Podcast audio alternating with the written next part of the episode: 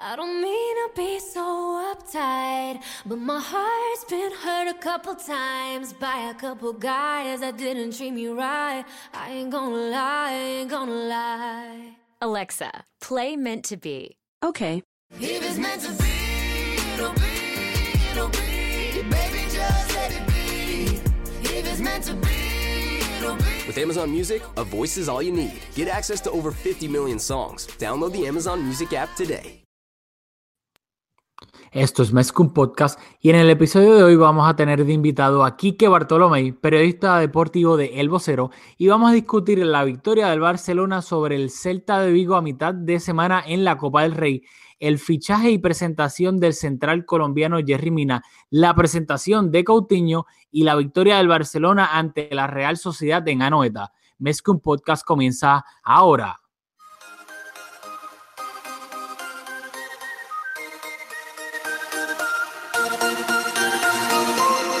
Roland, contigo empezó todo. Som el millor club del món, diguin el que diguin.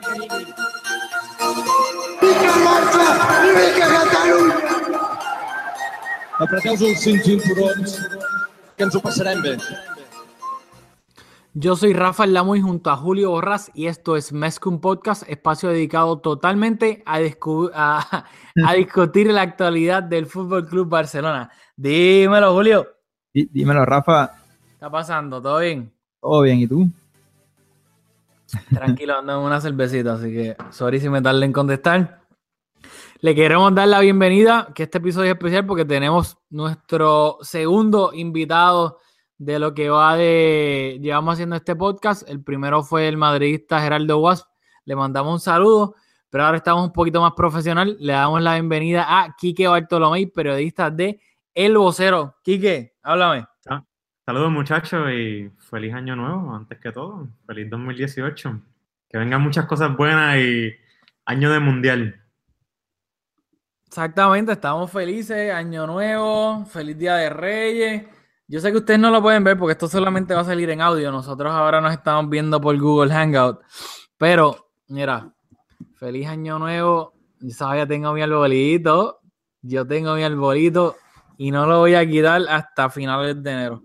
Julio lamentablemente me decepcionó porque hoy mismo quitó su arbolito de Navidad. Así que ya lo tienen. Mira, vamos a empezar a hablar. Primero que todo, hay que dar el auspiciador antes de que se me olvide.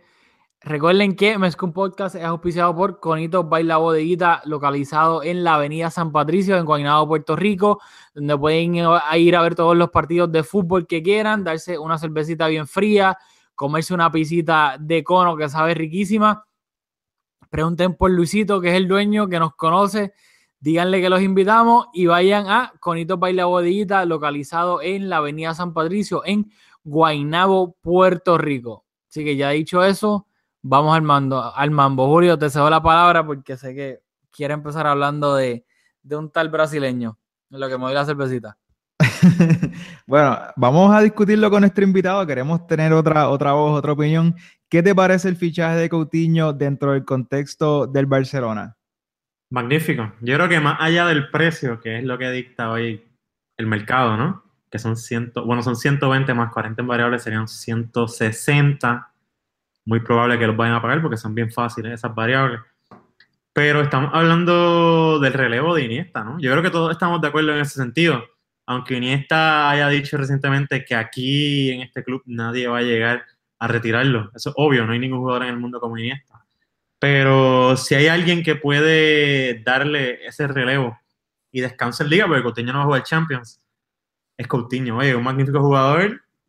Eh, que una lástima que no hayamos podido verlo con Neymar, porque son muy buenos amigos y creo que todo el mundo pensó que iban a estar juntos en el Barcelona, pero que todo fanático del fútbol, el que se siente a analizar cuando llegue Coutinho y se adapte a ese sistema, en verdad va a ser una delicia verlo jugar con Messi, con Suárez y compañía. A mí me gusta, creo que fue muy acertado, más allá del precio, que, que hoy en día ese es el precio y más cuando viene un club como el PSG y paga 222 millones por Neymar.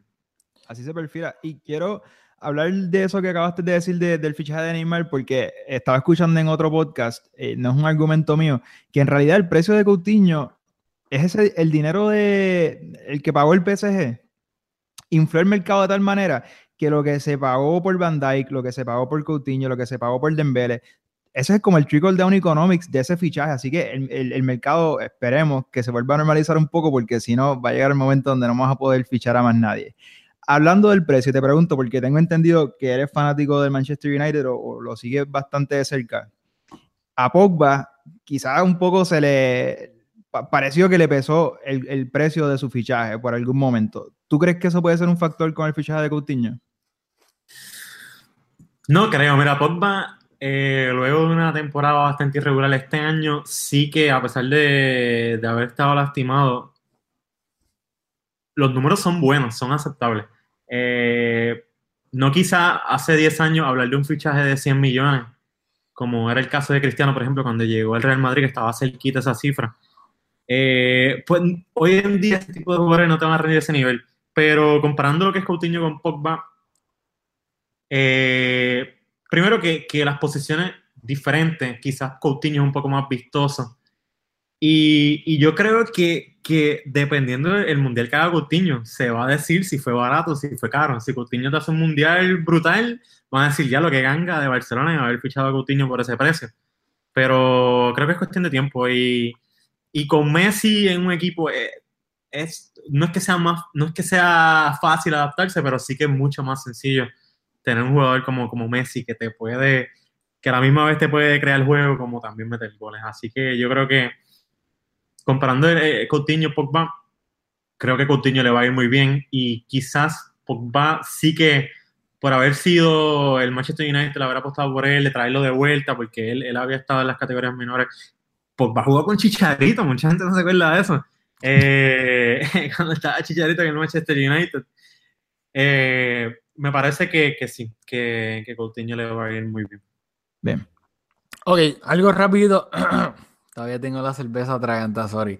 Que quería mencionar es que lo que Julio estaba hablando un poco, que estábamos hablando también con Kike del precio del trickle down effects, de- del trickle down economics.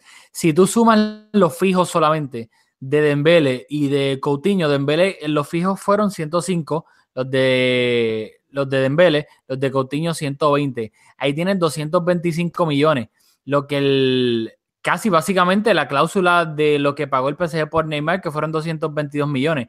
Así que si tú vienes a ver, el Barcelona usó la cláusula, lo que pagaron, la cláusula de Neymar, lo que pagó el PSG, y usó eso exactamente, casi justo, justo, para pagar a Coutinho y a Dembele fijo ahora mismo. Si, no, si nos imaginamos de que el Barcelona fue a donde el Dortmund y le dijo, toma, aquí tienes 105 millones de la solta, que no todavía no, no hay información de si fue así o si el Barcelona lo va a hacer en, en- en pagos, o sea, en diferentes pagos. Fue a donde el Liverpool le dijo, toma, pácata, aquí tienes 120 millones a la solta, danos a Coutinho y luego pues obviamente las variables las bregamos después. Que si ve- tomamos en cuenta eso, el Barcelona claramente usó el dinero de Neymar para comprar a Coutinho y a Dembele, ahí, toma, dámelos ahora mismo. Luego las variables, pues eso tal vez entrará en las economías la del, pues, del, del otro año que, económico, fiscal, como lo quieran llamar, whatever. Así que el Barcelona claramente reinvirtió el dinero de Neymar en dos cracks. El dinero de Neymar, la gente y el fanático culé no lo quería ver en el banco, no lo quería ver en un estadio, lo quería ver en el césped. Y creo que ahí, que tanto que se le critica a Bartomeu, por para bien o para mal, Bartomeu cogió el dinero de Neymar y lo gastó en el campo donde la mayoría de los culés lo querían ver. Así que a Bartomeu sí, que es fácil criticar a Bartomeu porque obviamente pues es Bartomeu y es bastante fácil hacerlo. Pero le- tengo que darle el- sus kudos a Bartomeu porque puso his, mo- his money where his mouth is. Y Pero mira, Rafa, tienen. es que eh, independientemente se ha creado un debate en, en estos días en el que, y se pone una frase de Piqué que decía que, que el Fútbol Club Barcelona no tenía esa ventaja económica como si tiene el Real Madrid y hablaba de la cantera, la famosa cantera, nosotros la cantera, la masía, tal. Y, y hoy en día, desde ese- el sector de Madrid específicamente, se ha tratado de hacer ese debate de que mira, ahora se ha gastado un montón e independientemente con las variables va a subir a casi 400 millones de euros. Si tú le preguntas a un culé, que valga la redundancia, yo no soy culé, pero en este punto de vista, eh, tú, tú te pones a pensar, no hay ningún culé eh, descontento porque el Barcelona invirtió esta cantidad. Oye, el Barcelona respondió a su rival directo al Real Madrid, cuatro champions, eh, tres champions en cuatro años, había que invertir el dinero y Dembélé y Coutinho, haya lo que hayan costado, fueron, han sido buenos fichajes por ahora. Ya en el campo, por lo menos a Dembélé se le ven esos lapsos de lo que puede llegar a ser. Y Coutinho, ni se diga. Rapidito. No, estoy totalmente de acuerdo contigo de que si tú le preguntas al 99.9% de los culés, no hay nadie descontento ahora mismo con que el dinero se utilizó en esos dos jugadores. Y yo diría que los únicos que tal vez están descontentos de que se pagó tanto por esos dos jugadores y que se hagan llamar culés son los que conocemos como las viudas de Guardiola o los que odian tanto esta junta que prefieren ver que le vaya mal al Barça para entonces ellos probar su punto de que, ay, mira, que mucho se gastó, bla, bla, bla. Pero en verdad, el que es culé y no le importa Guardiola, Laporta, Bartomeu, Rosell, etcétera, el que es culé y, sola- y quiere ver que el Barça le vaya bien, no matter what, sin importar quién esté en la presidencia, yo creo que claramente están felices con lo que, con lo que dijiste. Y eso, el Barcelona siempre a través de su historia ha gastado en cracks. O sea, cuando el Barcelona fichó a Maradona, que lo tienes tú en la camisa puesta ahora mismo, en esa época Maradona fue el fichaje más caro de la historia. O sea, cuando fichó a Cruyff, Sí, a Cruyff no lo fichó con, con corazones y abracitos, o sea, lo fichó también con dinero. Durante todo el tiempo Barcelona sí, que se ha nutrido de su cantera. Ajá. Hasta Di Stefano tratamos de fichar. Exactamente. Así que eso sí, que queda bonito y romántico.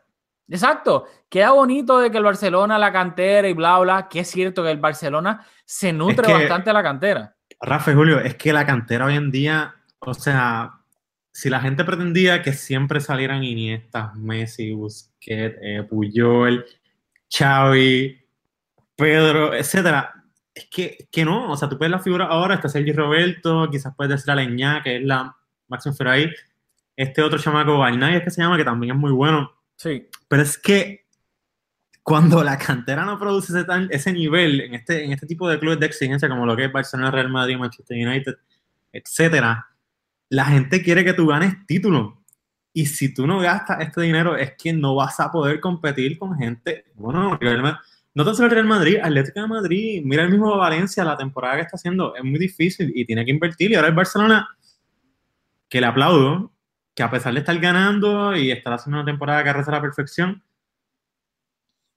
invierte el Coutinho, porque ya era un fichaje que estaba pensando hace varios meses, pero que lo necesita, lo necesita, porque mira, tuviste hoy un partido de la Real Sociedad, que sé que vamos a hablar de esto ya mismo, pero que por lapso el Barcelona flaqueó, así que tú necesitas un equipo con garantía, como si lo tuvo el Real Madrid el año pasado, que no lo tiene este año, que a mi entender es su problema, no tiene una profundidad de banco, y el Barcelona sí tiene una profundidad de banco este año muy buena.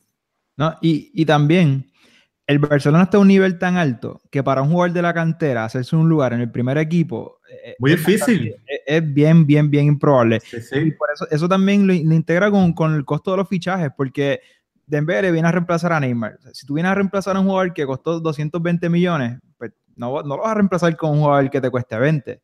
Eh, Lo mismo con Coutinho. Si tú vas a reemplazar a Iniesta, que realmente no, no tiene precio, ¿cuánto tendrías que pagar para reemplazarlo? O sea, que no estamos reemplazando a un jugador de- del montón. Eh, yo creo que por ahí también va lo de la cantera y lo del precio de estos fichajes recientes. Claro, y tú te pones, eh, y estoy de acuerdo con lo que dice aquí, que de que, ¿sabes? Tú te nutres de la cantera lo más que tú puedas, pero si tú, por X o Y razón, ahora mismo la cantera no te está dando un perfil específico de jugador, pues no lo tienes, no lo puedes sacar de una mata de plátano. Y si lo necesitas de que para allá, porque no tan solo estás compitiendo con el Madrid, con el Atlético y el Valencia, ahora estás compitiendo contra el PSG, contra el Manchester City, etcétera.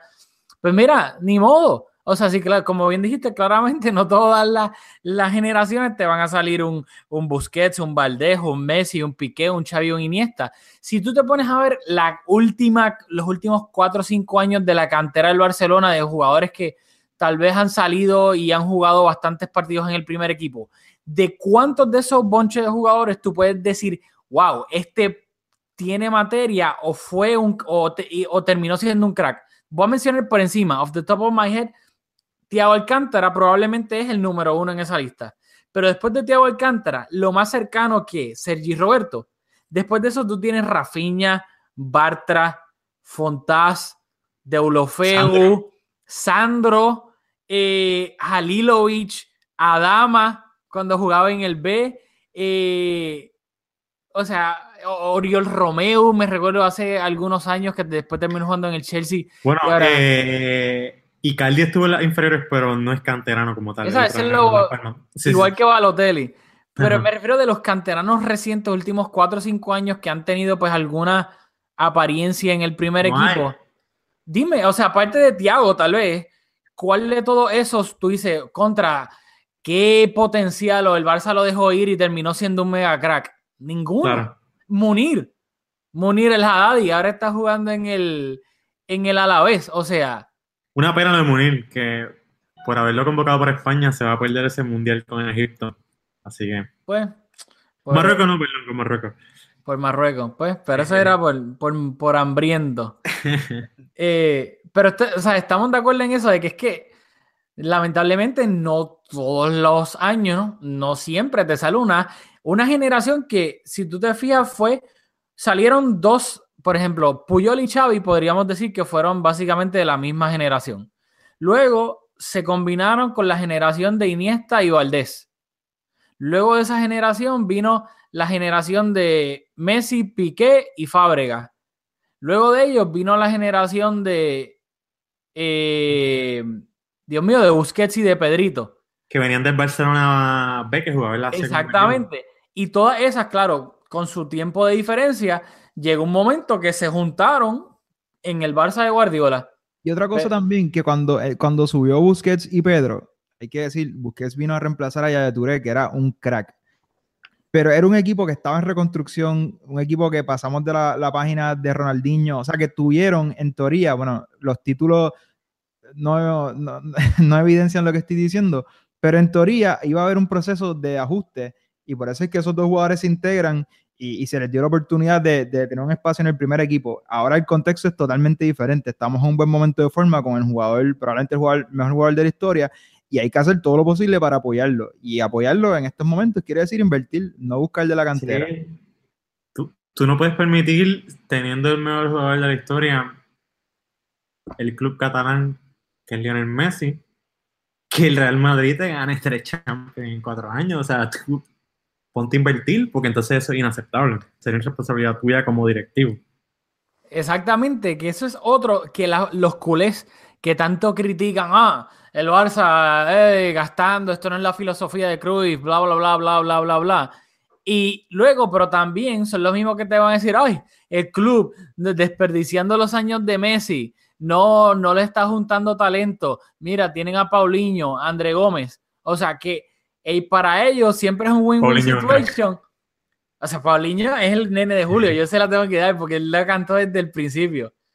Pero, o sea, que esa gente que siempre tiene algo para criticar, si el Barça gasta, lo critican. Si no gasta y no rodean a Messi de buenos jugadores y el Madrid sigue ganando Champions, ah, mira esta directiva, este, pe- desperdiciando los años de Messi. Entonces, para ellos es fácil porque no matter what, siempre van a criticar, hagan lo que hagan. Las vidas de Guardiola dijiste que eran. Las vidas de Sí, Guardiola. Tengo que mirar, a mí me encanta, o sea, para mí Guardiola es todo el respeto del mundo. A mí lo que me molesta es la gente, los culés, que prefieren el éxito de Guardiola por encima del éxito del club. Bueno, es que hay un antes y un después. Estamos de No, acuerdo. sin ¿no? duda alguna lo hay. O sea, claramente Guardiola hizo historia en el Barcelona y, y todos los culés están agradecidos. Eso no, Y una cosa no quita la otra. Y claro, por el fútbol que puso. Pero una cosa ya es tú llamarte culé y luego desear que le vaya mal al Barça o que le vaya mal a Bartomeu, que por proxy, si le va mal a Bartomeu, ¿a quién le va a ir mal? Al Barcelona, ¿me entiendes? Claro. Que ya Claro. entonces ahí es donde a mí me molesta que se crucen esas cosas porque a mí me importa un carajo. Ya tú sabes qué, si es Sandro Rosell, si es Bartomeu, si es Laporta, quien si es el Benedito. Agustín Bendito, exacto. el favorito de Julio. Ah, Agosté eh. O sea, el que sea. Siempre y cuando le vaya bien al Barça, o sea, a mí no me importa quién esté de presidente. Pero pues, whatever. Creo Yo que, creo que, que- el mayor acierto de esta junta, que ha sido medio irregular, es el fichaje de Valverde. Porque qué buen técnico es Valverde. De Juegue verdad, bien, juegue mal, se consigue el objetivo y al fin y al cabo eso es lo que importa. Bueno, ya decía Piqué, no, ya decía Xavi la entrevista con el país, Cuidado, cuidado con lo que digas de Xavi en este podcast.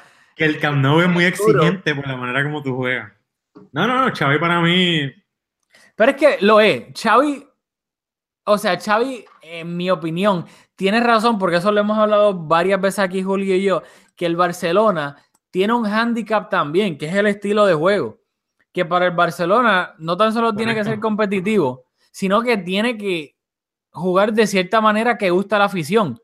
Y cuando va a fichar jugadores, no puede fichar simplemente a cualquier jugador bueno, sino que tiene que ser un jugador bueno y que se a- ajuste al estilo de juego del Barcelona.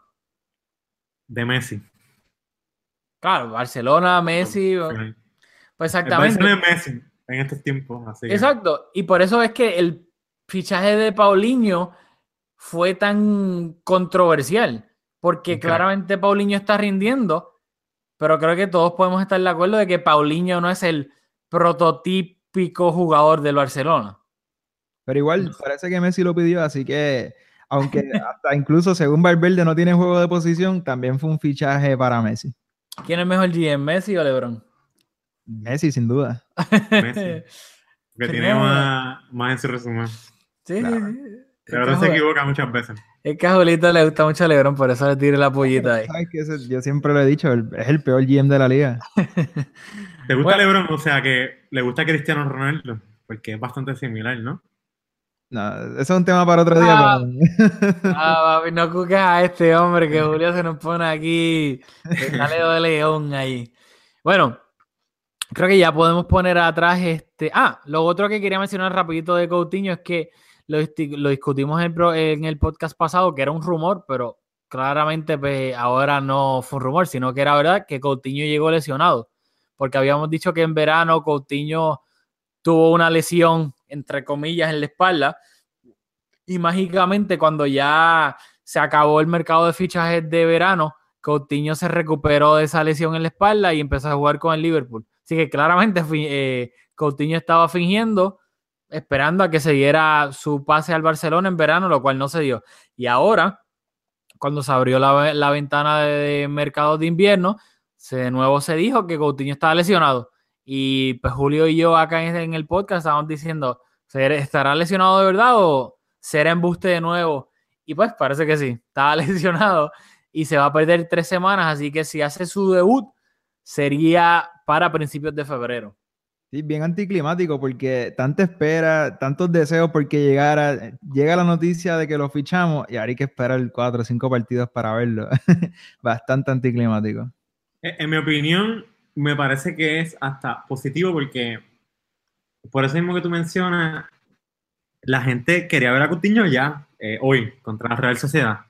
Sin embargo, tú le vas a dar un poquito de tiempo a que se adapten, que obviamente el Barcelona es como cualquier otro equipo del mundo. Tú vas a ir a un equipo que tú tienes que jugar diferente, punto. Y quizá le pueda ayudar en ese sentido a que, se, a que cuando verdaderamente debute está adaptado, por lo menos en, en entrenamiento, no a tiempo real, que es un partido, esa exigencia, pero a, cu- a, a- adueñar- a- a entrarse en esa filosofía que, que es la, Bueno, la cruz. Veremos si tiene tiempo de acoplarse porque se dice que Coutinho podría estar haciendo su debut eh, la primera semana de febrero y el primer partido de, de- febrero es un partido de liga, domingo 4 de febrero, contra el español en Cornellá. Así que Coutinho no tan solo estaría haciendo su debut como culé, sino que Contra estaría debutando contra su ex equipo y en el campo del español, en un derby catalán. Así que creo que eso sería bastante morbo. Julio habló de anticlimático, así que toma ahí Entonces, un poquito de yo- morbo yo- para su debut. Yo les pregunto, o sea, vamos a imaginar que llegue ese día, va, va a debutar Coutinho. ¿Dónde tú pones a Coutinho? En la alineación, ¿qué va a hacer? ¿Sentar a Iniesta? Bueno, si, si no me ¿O va a equivoco, entrar por Iniesta? en esa primera semana hay partido de Champions League, ¿verdad, Rafa? Luego de ese No. partido. Negativo. El partido contra el Chelsea es el 20 de febrero. Ah, pues no. Bueno, pues ahí la, la, la, la Champions está muy bien. banco. No, yo creo que Coutinho empieza. O sea, fácilmente. Cómodo. Y Iniesta tú lo tienes que poner en una burbuja. Como lo- eh, aquí lo hemos hablado, Coutinho puede hacer tres funciones. En el 4 el 4-3-3 asimétrico puede ser el rol de Messi. Messi, si está disponible para disputar ese partido, pues no, no va a estar ahí. Puede estar por Iniesta, pero igual puede estar de extremo. Así que si Dembélé no está teniendo el rendimiento, está tocado, lo que sea, pu- puede jugar de extremo. Así que hay que esperar de aquí a allá las circunstancias del partido a ver Claro. en qué posición del campo va a jugar, porque yo creo que es bastante circunstancial. Coutinho Y- el- el, el Messi del Liverpool. Esa era la posición que jugaba. Puede ser. ¿Qué, qué ustedes creen, con todo el mundo saludable, cuál es en la Champions League, si, si Coutinho estuviese tight la final contra el Real Madrid? ¿Cuál es el 11 del Barça? Dale, Kike. Te, te la dejo a ti primero. Bueno, eh, obviamente la portería no hay debate, la defensa tampoco. En, en este caso, Tu opinión. Hay un poquito de debate.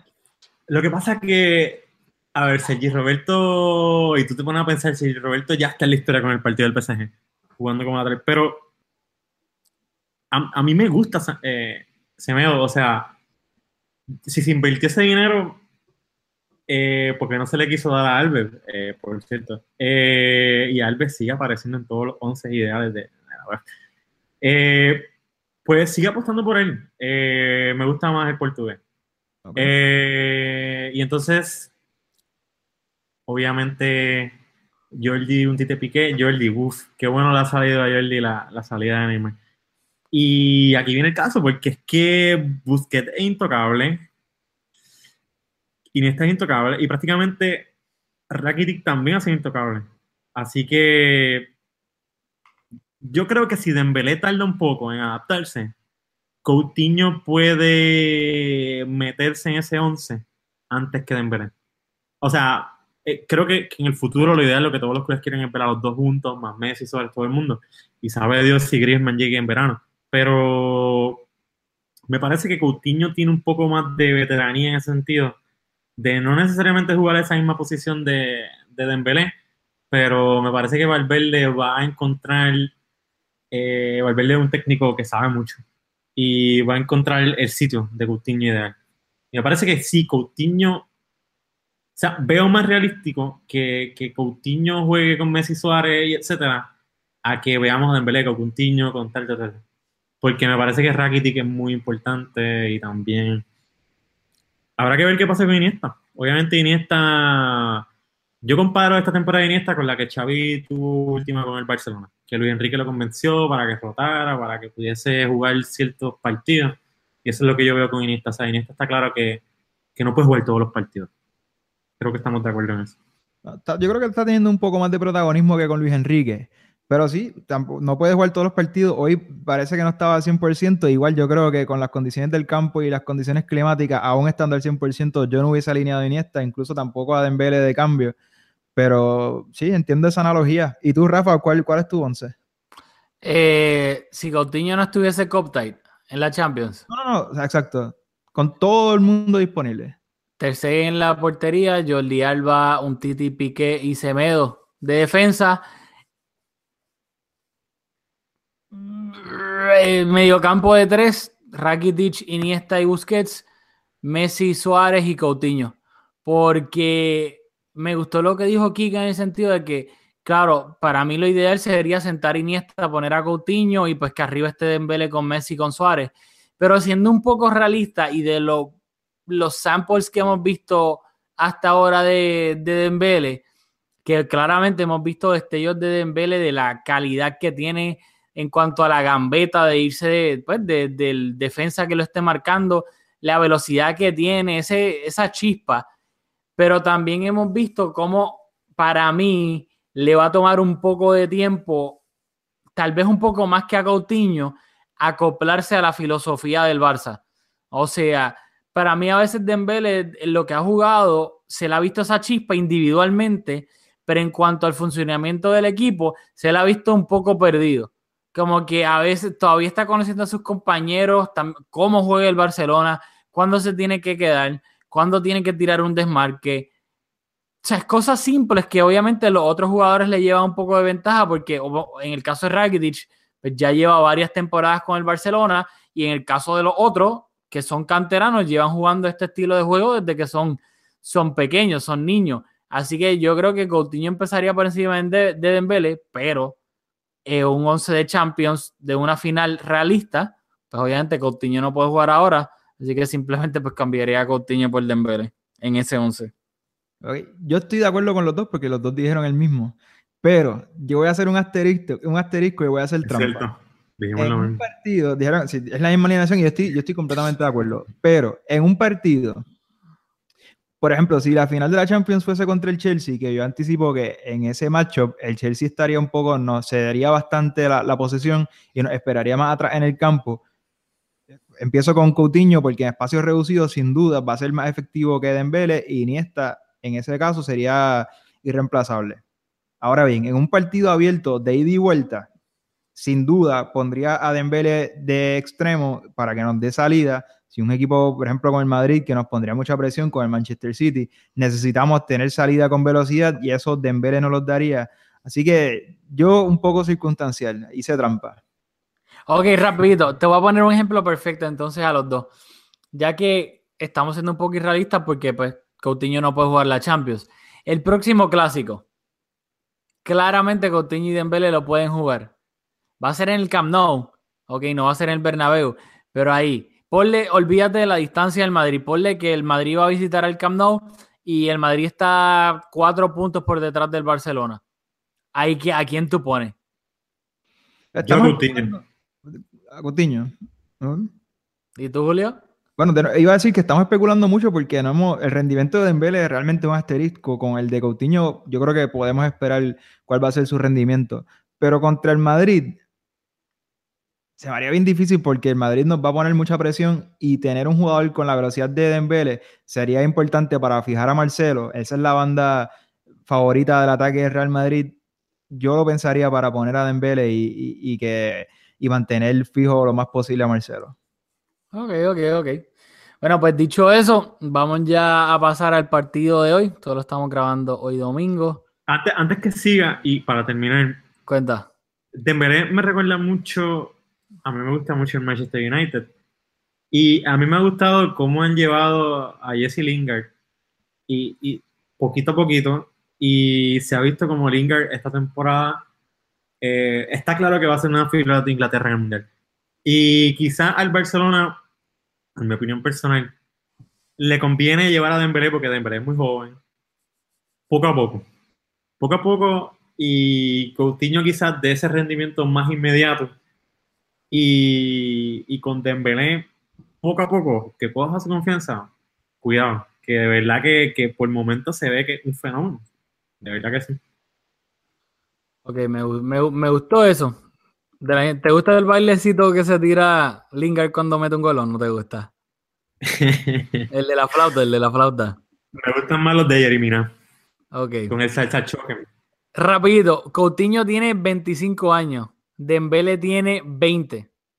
Así que claramente hay una, una diferencia marcada en edad. 5 años en esto son un mundo. O sea, Dembélé para todos los efectos es un niño todavía, mientras que Coutinho pues ya es un poco más, también entre comillas, veterano, ha jugado que no es cualquier cosa ya ha jugado bastantes partidos de eliminatorias con Brasil, en lo que estamos de, de acuerdo que son las eliminatorias más fuertes de, del mundo, las de Sudamérica, y, y ya también tiene varios, lleva varios años, en, jugó en el Español o en el Inter y ya lleva varias temporadas en el Liverpool. Así que, sin duda alguna. Exactamente, tiene bastante experiencia comparado con, con Dembele, así que pues creo que estamos de acuerdo de que tal vez a Dembele habrá que llevarlo un poquito más de la mano versus a Coutinho que le, se le puede dar un poquito más de soga en Pero ojo, que eso es por el buen momento que vive el Barcelona. Yo estoy seguro que si el Barcelona estuviese ahí, ahí con el Real Madrid, todo el mundo quisiera ver los famosos cambios. ponga a jugar a Dembélé lo que está pasando con Real Madrid hoy en día. ¿Por qué la gente cuestiona que Zidane ponga siempre los mismos? Porque quieren ver nuevas caras. Creo que también el buen momento del Barça. Se van a pensar, es que el Barcelona, con la lesión de Dembélé, todo el mundo pensó, es que otra vez la mala suerte. Y mira, qué buena temporada tenía Valverde con el Barcelona, en verdad. Sí, no, sin duda alguna, cuando a ti, cuando los resultados te acompañan, o sea, puedes hacer de todo. Mira a Zidane el año pasado, cuando en la liga, cuando los resultados le acompañaban, cada vez que metía a James, a Morata, a Lucas Vázquez, a- al mismo Isco, a Asensio, olvídate, Zidane genio, qué bien le va todo. Claro, cuando tú estás ganando, ahí cualquiera que tú metes y juega bien, pues olvídate. El, color- el mundo rosita, de color, todo te va de show.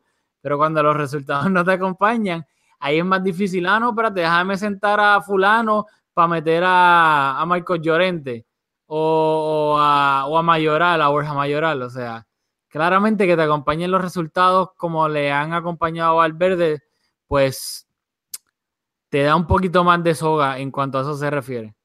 Pero dicho es. eso, ya vamos a brincar ahora al partido de hoy de la Real Sociedad contra el Barcelona. El Barcelona visitaba a Noeta de nuevo, la dichosa maldición de Anoeta. El Barcelona no ganaba en, en San Sebastián desde el 2007, fue la última victoria del conjunto culé. Y el Barcelona salió de la siguiente manera, salió con un 4-4-2. Dembélé, que Dembélé, de- Dembélé en la portería. Eh, Marc André Ter Stegen en la portería, Jordi Alba de lateral izquierdo, pareja de centrales, Gerard Piqué y Thomas Vermaelen. Y este, en el lateral derecho salió Sergi Roberto. Semedo se cayó de la convocatoria en último momento por eh, amigdalitis. Si lo dije bien, no estoy seguro. Se cayó última hora de la convocatoria por eso. Así que Sergi Roberto, pues obviamente empezó eh, como lateral derecho. Luego el Barcelona eh, salió con un mediocampo de cuatro. André Gómez jugó por el sector izquierdo. Busquets y Rakitic ocuparon el centro del campo, mientras que Paulinho ocupó el sector derecho del campo en esa línea de cuatro en el medio campo y arriba obviamente pues fueron Messi y Luis Suárez. El banco del Barcelona fue Dembélé, Lucas Dín, Denis Suárez, Andrés Iniesta, Jasper Silesen, Javier Macherano y Alex Vidal, que fue el que entró en la convocatoria por eh, Nelson Semedo. Comentarios que tengan de la alineación. Bueno, Valverde estuvo completamente maniatado haciendo la alineación y con la formación. Yo creo que dado que Semedo se cayó de la convocatoria, no tenía disponible a Coutinho, lo único que le quedaba era un 4-4-2, porque Iniesta, como dijo ahorita, con las condiciones del campo, la lluvia, yo no lo hubiese alineado. Quizás hubiese podido, como terminó el partido, poner a. Pero eso hubiese sido un poco más extremo. Yo creo que hubiese sido más fácil hacerle en la banda derecha, alineando a Semedo de defensa y subiendo a Sergi Roberto al medio campo, porque un partido difícil, como, como acabas de comentar, la superioridad numérica en el medio campo era importante. Jugar con cuatro mediocampistas probablemente hubiese sido la formación of choice de Valverde, pero limitado, sin poder alinear Iniesta, pues, se vio obligado a jugar con André Gómez. Así que me quedo con que estuvo completamente maniatado, dado que se cayó Semedo. No jugó mal André Gómez, la verdad. Y creo que, que- que si hay un, un torneo que se puede meter a André Gómez es en la liga, que tienes esa ventaja con el Real Madrid, pues Atlético también está bastante... eh, hay, una, hay una brecha bastante significativa ahí, pero a mí me... O sea, Pero Kike, ven acá, te voy a preguntar algo rapidito. no Para- es un campo fácil a. Exactamente, rápido. Te quiero, ya que dijiste que eh, obviamente en la liga con la distancia te puedes dar hasta cierto punto un poquito de, de break poniendo a André Gómez en situaciones así. Pero eso mismo, a lo que iba, ¿tú no crees que teniendo en cuenta de que el Barça no ganaba en Anoeta desde el 2007, de que claramente siempre que el Barça juega en Anoeta, la Real juega probablemente el partido de la temporada o casi el Claro. partido de la temporada? Aún así, excepción del Bilbao. ese sí, exacto, cuando juegan contra el Athletic, que es el derbi vasco. Y sabes que todavía el Atlético de Madrid ganó el sábado. Así que si el Barcelona perdía hoy, el, el Atlético se ponía seis puntos del Barcelona con toda la segunda vuelta del campeonato todavía por jugar. ¿Tú no crees que como quiera eso fue un poquito arriesgado poner a, perdón, poner a André Gómez. ¿Pero a quién tú hubieses puesto? Yo a Denis. Yo prefiero a Denis que a André Gómez. A mí me parece que, que, que, que de verdad, tanto Luis Enrique, que se le criticaba por apostar tanto más a André Gómez, y ahora con, con Valverde, ellos ven algo en este jugador que verdaderamente piensan que puede cumplir esas expectativas que ellos quieren.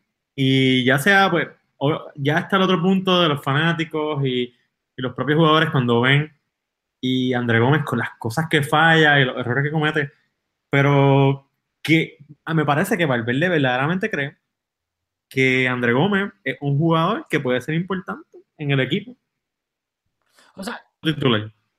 Y Luis le dio un partido importante. Luis Enrique sí lo defendía un montón, pero Valverde hubo bastantes tramos en lo que va de temporada, ahora tal vez más un poco circunstancial, pero Valverde al principio lo alineaba con más regularidad, pero luego, y esto es ya este ITES, no tengo ahora mismo ni los he buscado los datos para corroborarlo, pero para mí, desde mitad de temporada en adelante hasta ahora, claramente hubo, sí, hubo como tres semanas que André Gómez estuvo lesionado, pero Valverde no contó tanto con André Gómez. Luego de que le dio una probadita al principio y dijo, "Eh, no me gustó tanto. Y luego no lo puso en muchos partidos. Así que Luis Enrique sí estoy totalmente de acuerdo que Luis Enrique, y siempre lo decía, lo defendía en rueda de prensa. Ah, André Gómez va a ser importante en el Barça por muchos años, bla, bla, bla. Pero no sé si tanto con Valverde. En mi opinión, yo creo que André Gómez y Valverde es un poco más circunstancial que de verdad Valverde esté 100% convencido de que, de, que André, de que Gómez sea, pues, un jugador que vaya a darle mucho al Barcelona. Pero dicho eso, rapidito, quiero brincar al primer gol del, del partido, que fue gol de la Real Sociedad. Así sencillo, centro de Xavi Prieto y cabezazo de William José, que picó frente a Ter Stegen, luego dio en el palo y terminó entrando en la portería. ¿Qué me tienen que decir de ese gol? No todos a la vez. Está dándole el paso a Julio. No, te cedo la palabra porque estoy buscando una estadística aquí. Un segundo, me perdonan por la. Yo vi calladito a Julio. pero es que quiero. Me quedé con algo de la alineación y quiero buscar una estadística aquí. y Cuando la consiga, la comenta. Así que adelante comentando ese gol. Me disculpan. Bueno, para mí, ese gol y el segundo, que fue anulado, por cierto, ya después anotaron el otro, eh, estaba claro que la Real Sociedad estaba encaminado a ganar ese partido. O sea, yo, yo viendo el partido decía, la maldición de Noeta es cierto. O sea, no importa qué técnico vaya allá, es complicadísimo tú ganar allí. Eh, pero bueno, al final pasó lo que pasó, el Barcelona remontó y me pareció un Barcelona, en ese momento del primer gol, un Barcelona bien distinto a lo que hemos visto en los últimos partidos. No sé si estás de acuerdo en ese punto. Bien, Yo estoy- o sea, muy despistado. Yo estoy. ah, no quiero decir totalmente desacuerdo, pero un poquito, en el sentido de que sí, lo de la maldición de Anoeta dije, o sea, vete para el cara de que, o sea, metieron un gol de nuevo tan temprano y cómo lo metieron. Porque para mí, el Barcelona tuvo oportunidades, tal vez si lo quieres llamar un poco de medias oportunidades, antes de que llegara el primer gol de la Real. O sea, recuerdo que hubo una jugada individual de Luis Suárez que se fue solo frente a, a Ruggi y el último toque fue un poco pesado y Ruggi llegó al balón. Pero el Barcelona estaba creando un poquito de peligro ahí. Luego hubo otra que fue un pase filtrado de Messi a Sergi Roberto, que el primer toque de Sergi Roberto fue un poquito fuerte y entonces ahí Ruggi llegó al balón de nuevo. Luego hubo una ocasión de Paulinho dentro del centro de, de Rakitic y Paulinho tuvo el balón dentro del área, remató y lo despejaron frente a portería. Que el Barcelona, en mi opinión, había tenido una otra ocasión bastante medias claras. Y luego, de nuevo, como dicen, la maldición de Anoeta. O sea, no fue nada elaborado. Simplemente Xavi Prieto cogió el balón, tiró un centro al área y William José, que por cierto, ahí fue culpa de Paulinho, el nene de Julio. Sí, sí, sí. Porque Sergi cierto. Roberto cerró, no me recuerdo quién de la Real Sociedad hizo el desmarque hacia el medio, Sergi Roberto obviamente se fue con él y Paulinho era el que tenía que hacer esa cobertura defensiva y Paulinho volvió retrocediendo, dormido y William José remató solo cuando Paulinho se supone que hubiese sido el que lo hubiese complicado un poco ese remate de cabeza. Bueno, fue, fue Juanmi el que hizo el desmarque. Yo oí a Sergi Roberto protagonista en ese gol, porque cuando Juanmi hace el, run hacia el centro, yo sé que Paulinho debió haberle cubierto la espalda, pero la, la bola, el balón le pasa completamente por encima. Sergi Roberto no mide, se va con el jugador que hace el run Juanmi y se olvida completamente del balón que le queda solo a William José. Yo le otorgo un poco de responsabilidad a Sergi Roberto en ese gol. Y lo que les quería comentar, no tengo, no las busqué de otro club porque se me está haciendo un poco difícil para comparar, pero la alineación de André Gómez versus Denis Suárez, yo creo que responde a la altura de la Real Sociedad. En, lo que va temporada llevan cinco goles de cabeza, así que Valverde, pienso yo, que consciente del peligro de ceder un, gol de cabeza como fue el primero, pues alineó a, Sergio, a André Gómez versus Denis Suárez. Bueno, bueno, yo no hay que ser muy, muy experto para tú poner una balanza André Gómez, Denis Suárez, un campeón de Europa en año de mundial, y tienen otra balanza de Denis Suárez, el jugador que estuvo cedido en equipo media tabla, tal.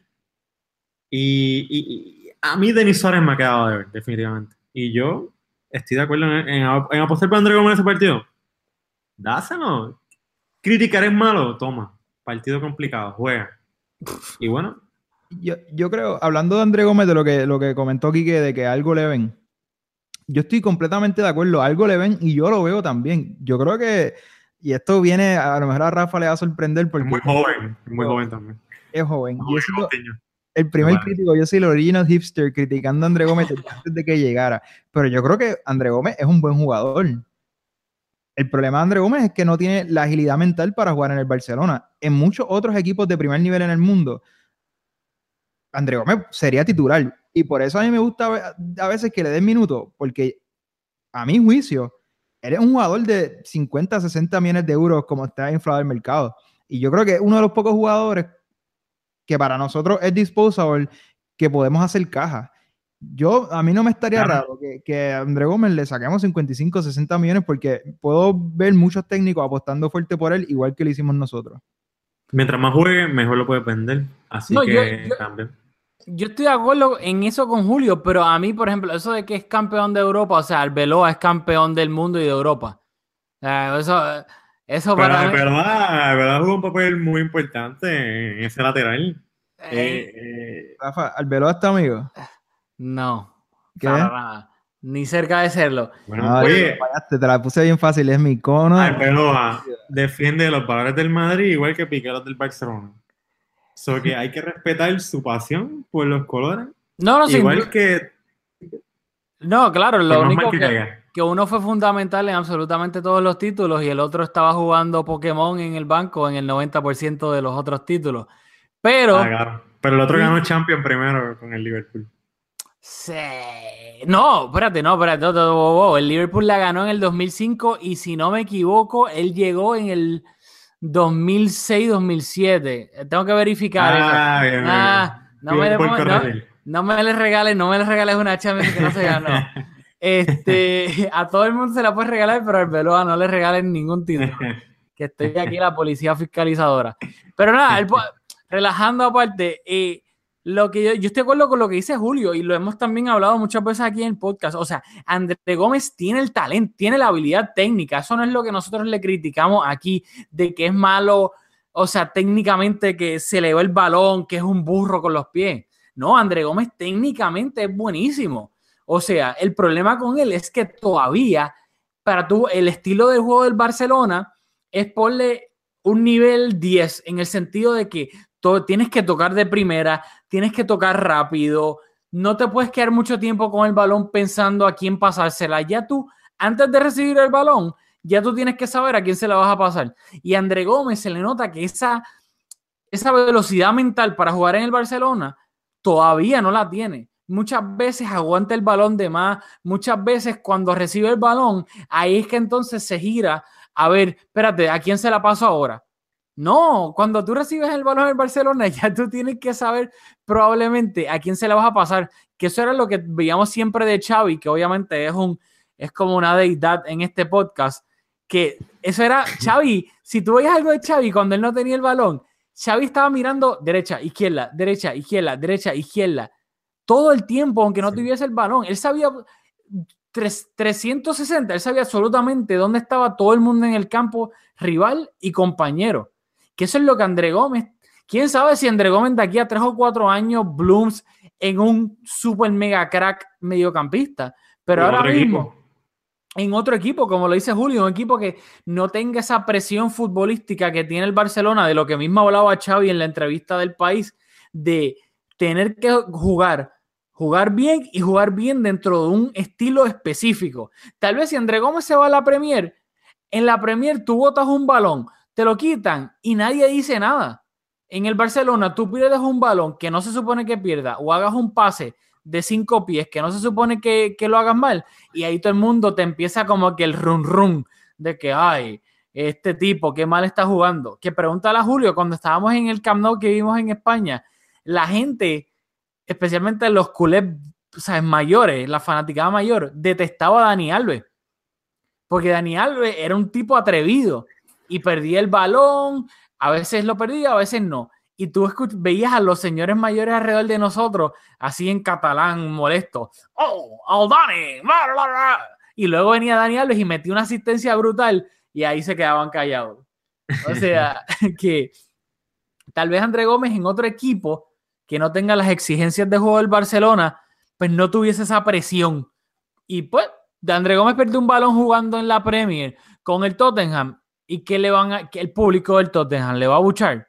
No. Le caería muy bien. Pero, Exacto. por cierto, Yo creo que le caería súper bien el Tottenham.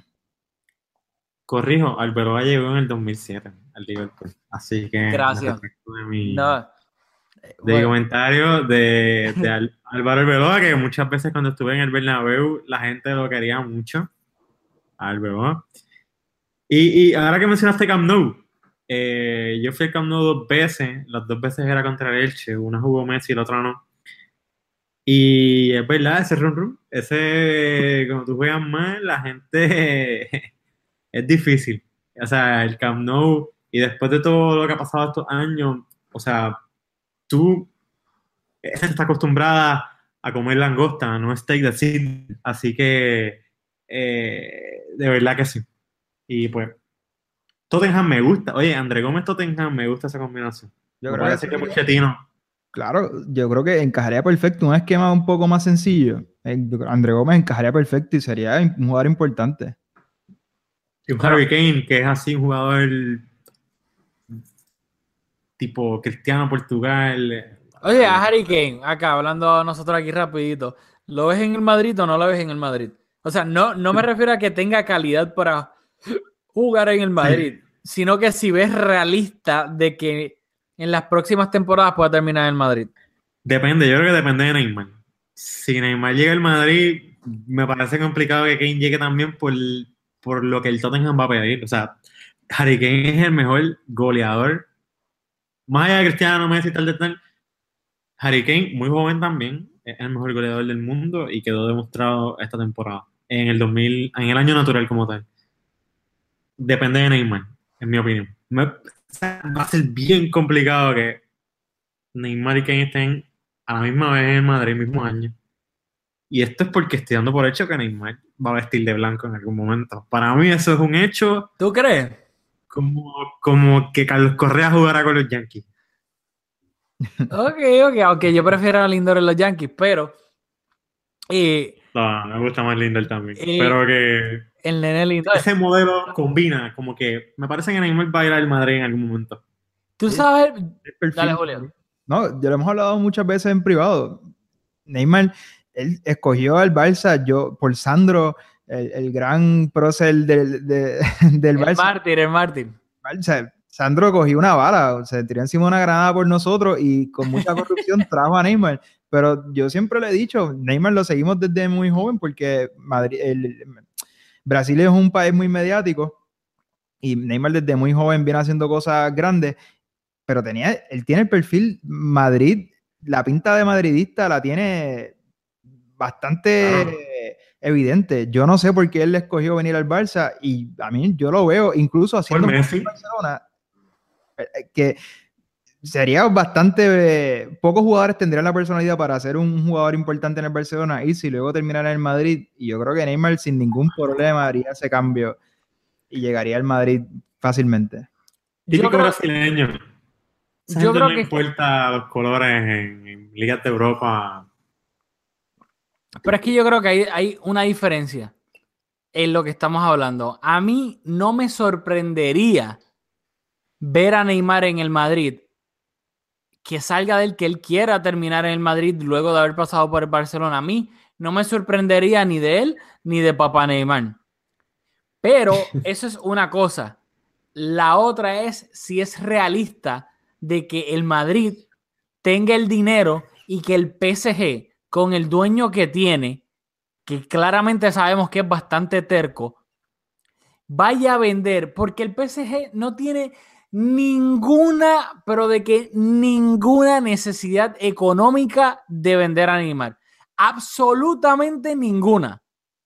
Y el PSG, la única manera sería si llegan a sancionar al PSG por algo del Financial Fair Play y esté en el contrato de que Neymar pueda void el contrato o algo así y se pueda ir a otro equipo. Pero luego de que Al-Khelaifi, el, el dueño del PSG, que estuvo tanto tiempo tratando de comprar una figura mediática para solidificar el proyecto del PSG, porque él ha comprado cracks, sí, Di María, Cavani, etcétera, pero nunca el PSG, desde que obviamente tiene los dueños catarí, nunca habían fichado una superestrella mundial. Habían tratado con Cristiano, con Messi y no habían podido. Y ¿quién, es más ¿quién es el tercer, bueno, más mediático a la par con Messi y Cristiano? Neymar. Y por fin lo hicieron pagando la freaking cláusula de 222 millones de euros que nadie pensaba que era posible que lo hicieran hasta que lo hicieron. Y con el Mundial de Qatar en el 2022 a la vuelta de la esquina, yo no creo que el PSG vaya a venderlo en lo absoluto. Porque es que económicamente no tienen ninguna necesidad. Y para colmo, para en mi opinión, para el jeque va a ser una cuestión de orgullo. Después de que se tuvo que echar tanto para conseguir la punta de la lanza para su proyecto del PSG, va a decir, ah, sí, Florentino, llévatelo. No. Si se puso terco y no quiso vender a, a Berratti al Barcelona y luego hizo a Berratti pedir perdón y poner un video en la página web del PSG, yo no me creo que el presidente del PSG va a dejar ir a Neymar al Madrid en los próximos cuatro años, te diría yo. Y que Neymar tiene que 25, 26. ¿Cuándo va a llegar Neymar al Madrid? A los 30, 31. Yo, yo, yo creo que la misma necesidad, o la, más bien, la, la poca necesidad que necesitaba o que necesitaría el PSG para vender a, a Neymar, porque el dinero lo tiene, era la misma del Liverpool. Del Liverpool. O sea, Coutinho no había por qué venderlo porque el dinero no hace falta el Liverpool. Y yo, yo en este tipo de casos creo en la predisposición del jugador. Y yo creo que si Neymar dice yo quiero en el Real Madrid, a la larga terminará. Y no me sorprendería como a ti tampoco, porque el PSG, lo vimos con el árbitro loco este en el partido, que le metió una zancadilla a otro, eh, eh, una liga que, que, no es primer nivel. O sea, el PSG es un equipo de Champions y que está para ganar la Champions. Pero Oh, es una tengo- pena que Neymar se quede 4 o 5 años en el PSG en Francia, porque la verdad es que nos estamos perdiendo de un talento que claramente es el relevo o el, el llamado a ser con el trono que dejen Messi y Cristiano. Yo tengo mis dudas con, con esa analogía porque en el partido de hoy de, de, de- la Premier, el Liverpool le ganó al Manchester City, que viene siendo en esta temporada probablemente el mejor equipo del mundo. Así que a Liverpool le hacía bien vender. Y con ese dinero que cogieron por, por Coutinho van a, van a atender esas deficiencias que tenían que, con la defensa, que ya le empezaron a atender y un partido tan importante, el partido más importante de la temporada contra probablemente el mejor equipo del mundo, el, el equipo en mejor forma, en vencerlo. yo creo que el Liverpool va a estar muy bien sin Coutinho, como hablamos en el episodio anterior, que Rafa estaba loco por hablar de eso contigo, pero el Liverpool va a estar igual, el Liverpool va a estar por lo menos igual sin Coutinho que con él. Eso lo dijo Klopp hoy.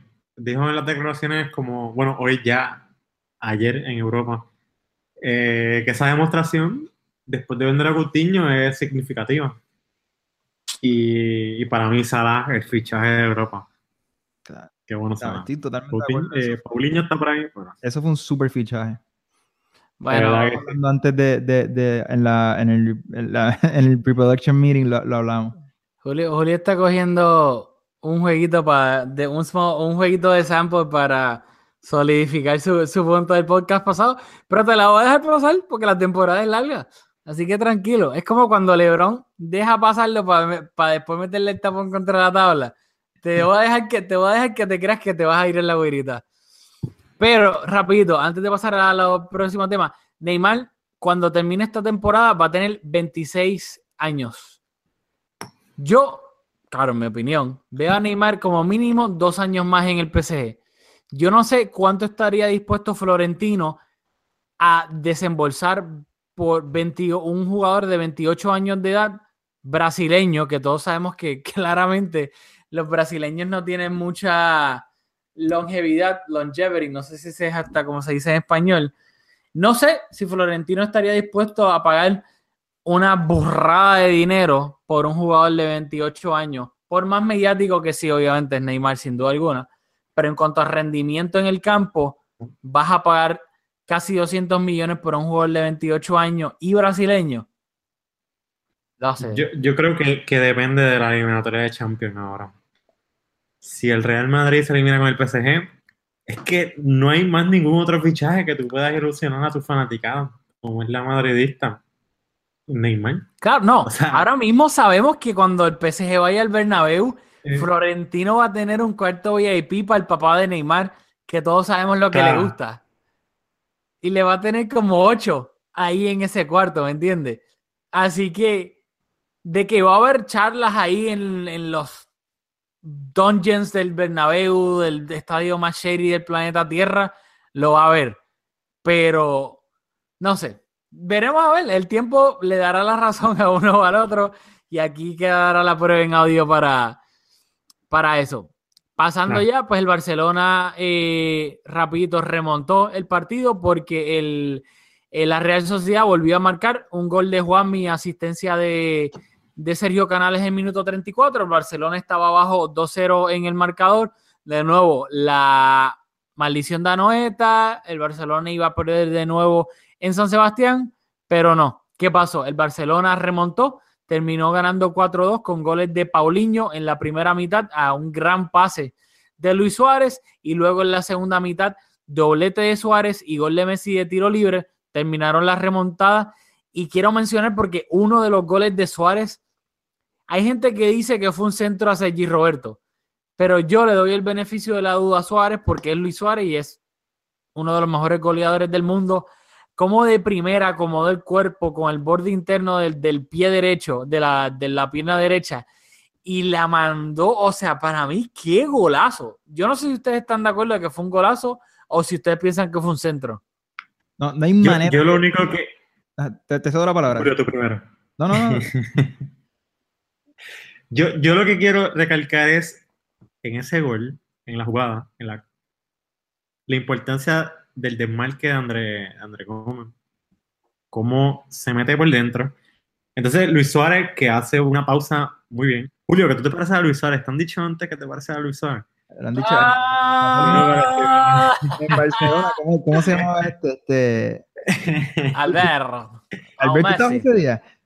Sí, lo, lo que pasa es que aquí, eh, cuando está, eh, desde el 2015, estábamos jangueando con unos amigos de nosotros catalanes y de momento viene uno y le dice, oye, Julio, No te vayas a ofender. no te vayas a, no te vayas a ofender, tío, pero te pareces un montón a Luis Suárez, ¿eh? Así. Tiene, tiene, tiene, tiene un parecido. Tiene un parecido. Y Luis Suárez hizo una buena pausa ahí y pues. Si fue centro o no. Sé lo que haya sido, me pareció que fue un disparo porque por como le dio con el mismo pie, con el taco, fue un golazo. De verdad que sí, pocos delanteros en el mundo pueden hacer eso. Y no sé si Harry Kane puede hacer eso, de verdad. Yo, yo creo, como dice, de los mejores delanteros del mundo. Exacto. Y por la manera en que coloca el cuerpo, no hay manera que eso fue un centro. Porque para poner un centro, tú no le pones tanto empeño a colocar tu cuerpo de la manera que lo hizo. Y te quería decir, Rafa, y Quique, que para mí ese fue el golazo de la temporada. Y el último gol que yo recuerdo de borde interno, por la parte izquierda del campo, que me hizo, que me voló la cabeza como fue este golazo, que... Del Piero. No. Lampard, Champions 2007, que la puso, eh, no estaba en don- por donde estaba Luis Suárez, pero fue un golazo de borde interno bien similar, búscalo. Cuando yo vi ese gol y nos metieron a nosotros, que igual fue como que, anda, pal, apreciar la calidad del gol, del gol y a la misma Un vez sufrir que nos anotaron en la Champions. Pero fue, para a mí me recordó ese gol, fue un golazo. Y quería decir que, so- porque estamos un poco cortos de tiempo y hablaste del segundo gol de la Real Sociedad, en ese gol también Sergi Roberto quedó bastante retratado, porque de igual manera fue, fue una pesadilla. Este, ay, se me escapa el nombre. Juanmi. Juanmi hace un- una jugada, hace un movimiento como que se va a presentar al balón y Sergi Roberto da por hecho de que a bus- va a recibir el balón al pie o va a hacer el intento de recibirlo al pie y cuando luego hace un desmarque y hace una carrera para recibir el balón, hace una carrera al espacio, Sergi Roberto le toma un montón de tiempo en reaccionar. Y luego por eso es que como llega tarde, también la desvía, era un balón con el ángulo que tenía y la calidad que tenemos de portero, Ter Stegen la tenía completamente controlada, así que ese microsegundo que le tomó a Sergi Roberto reajustar fue lo que culminó con el gol. En ese gol sí que Sergi Roberto tiene responsabilidad. Y quería decir que en esa primera mitad lo que fue Sergi Roberto, lo que fue Jordi Alba, que sufrió bastante por la banda derecha de la Real Sociedad, y Busquets, bastante, bastante flojo el partido de esos tres jugadores. Bueno, Cuidado que el Chelsea, Chelsea, el Chelsea no es fácil. Estamos hablando de PSG Madrid, Chelsea es complicado. so, y Semedo no, Semedo está suspendido ese, el partido de ida en Stamford Bridge, así que va a jugar Sergi Roberto en Stamford Bridge contra Hazard. Cuidado. Eh, dicho eso, nada, el último, el gol de Messi de tiro libre. Qué estupidez. O sea, qué estupidez. O sea, es que, que- no, es absurdo, no tengo ni palabras, o sea, es ridículo. El enano lo que hace. O sea, no es normal. Oye, eh, ahí, ahí con el gol de James, con el Bayern el otro día también. Golazo también. Para mí, inclusive, para que veas, que- Este año así de tiro libre. y el de James fue sin carrerita, porque no tenía casi espacio, fue tan pegado que no tenía ni espacio, era bastante pegado al borde del área. Pero el de Messi como que, o sea, Rui se quedó parado. Rui ni se tiró. Si tú ves la repetición final, sabes que lo repiten como tres veces. Ah. La última se ve como el balón sube. Que incluso el, el- el- el- comentarista pensaba que, que había rebotado con el jugador. Y es que la bola sube y baja, pero desafía toda ley de gravedad que hay. Y bueno, No, es Messi. Es absurdo. Yo pensé que se había desviado, tienes toda la razón, pero después vi 80 mil repeticiones y no fue simplemente que Messi es un. ver, quiero decir 20 mil palabras malas, pero de lo bueno que es, y no puedo. O sea, Messi es Messi, es el jugador- mejor jugador del mundo y. Obviamente, según Julio de la historia, aquí que pues no, ahí no está, no se tira, debate, ¿no? se tira el charco eso. Eh, dicho eso, pues el Barcelona ganó 4-2, eh, 2-4, perdón, a la Real Sociedad, rompió la maldición de Anoeta, no ganaba ahí desde el 2007, mantiene los nueve puntos la de ventaja sobre el segundo lugar en la liga, que es el Atlético de Madrid. El Valencia se encuentra en la tercera posición con 40 puntos y el Real de Madrid está peleando ahí por entrar en Champions o quedarse en la Europa League en el cuarto lugar con 32 puntos, obviamente con un partido menos que el Barcelona, que el Atlético y que el Valencia. Así que el, el Barcelona ahora mismo le lleva 19 puntos de ventaja al Real Madrid, así que existe una gran posibilidad de que, y voy a tocar madera, mira, de que pueda haber pasillo en el Camp Nou del Madrid al Barcelona. Ese, eso es lo que estoy todavía guardándome por ahí en la esquinita. Dicho eso, vamos a retroceder un poquito rápido a mitad de semana y es para mencionarlo por encima rapidito porque si no, el podcast va a durar cuatro horas.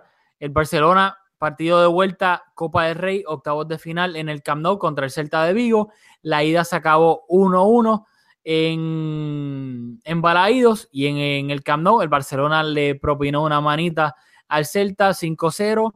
Goles de Messi, Messi, Jordi Alba, Suárez y Rakitic. Esa primera mitad, obviamente, lo más destacable de este partido fue esa combinación de Messi con Jordi Alba. Algo que me quieran mencionar rapidito por encima para pasar a Jerry Mina y terminar el podcast, pero Messi, Jordi Alba, ¿qué me tienen que decir? Bueno, eh, yo creo que no hay debate de que Jordi Alba ahora mismo es el mejor lateral izquierdo del mundo. Desde que se fue Neymar y por lo que está haciendo con Messi, Jordi Alba, me recuerdo mucho cuando vino del Valencia y, y vino, vino esa Eurocopa, que, que España le dio ese baile a Italia en la final. Se veía ese Jordi Alba.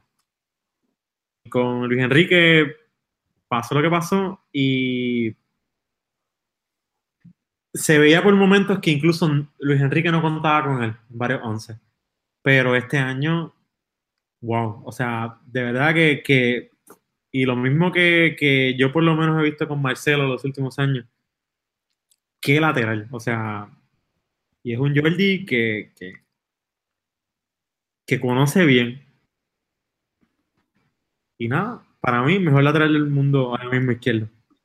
Bueno, yo creo, estoy de acuerdo que con varias de las cosas que dijiste, está siendo el, lateral profundo que fue en las primeras temporadas, pero, y aquí creo que Rafa ha sido enfático hablando de eso, lo hemos hablado varias veces, de que ese buen momento que tiene Jordi Alba se debe no a la ausencia de Neymar como jugador, sino a la ausencia, al espacio que ha dejado Neymar en ese campo, porque Valverde está haciendo algo bastante que yo no había visto en otro, en, en, el Barça ciertamente, en otros equipos, en tener una formación tan asimétrica, y es que nosotros no tenemos extremo izquierdo. Así que Jordi Alba tiene responsabilidad de ser el lateral, esa responsabilidad defensiva, pero también Jordi Alba claro. es nuestro, nuestro, extremo por izquierda. Así que hay que ver con Coutinho, que se le da bien en esa posición, con Dembele, que puede jugar en esa posición, volviendo a un 4-3-3 más tradicional, la formación tradicional del Barcelona, cómo va a manejar Valverde la falta de espacio que va a tener Jordi Alba por esa banda, que será, por ejemplo, yo pienso que poner a, Coutinho junto con Iniesta en esa banda y que Coutinho haga, haga énfasis en, en hacer, en, buscar el balón hacia adentro del campo, dejándole ese mismo espacio del Alba porque no podemos tener un jugador como Dembele por esa banda que juega más pegado a la, a la banda, recibiendo el balón al espacio por velocidad. Así que yo creo que Valverde tiene ahí una, un rompecabezas que armar porque ese buen momento del día Alba, ojo, que puede ser que no sea sostenible, depende del personal que esté en el campo. Me gusta ese punto de vista. Eso.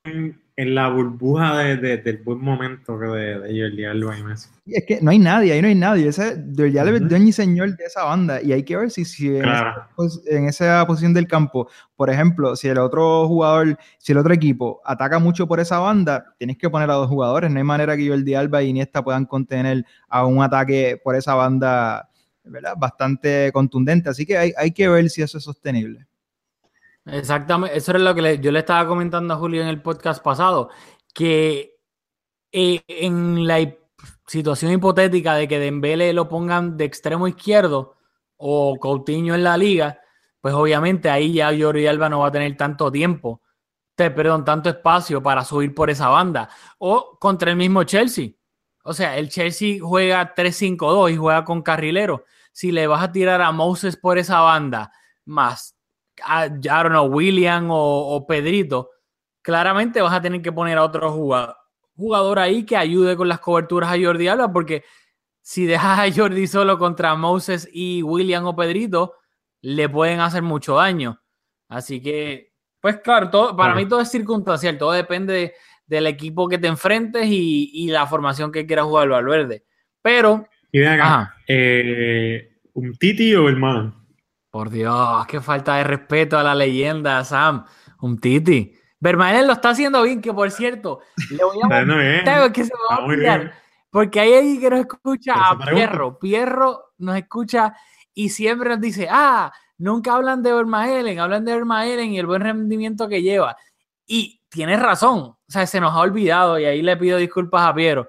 Le voy, en verdad, no se lo voy a decir hasta que escuche todo el podcast, porque llevamos casi una hora.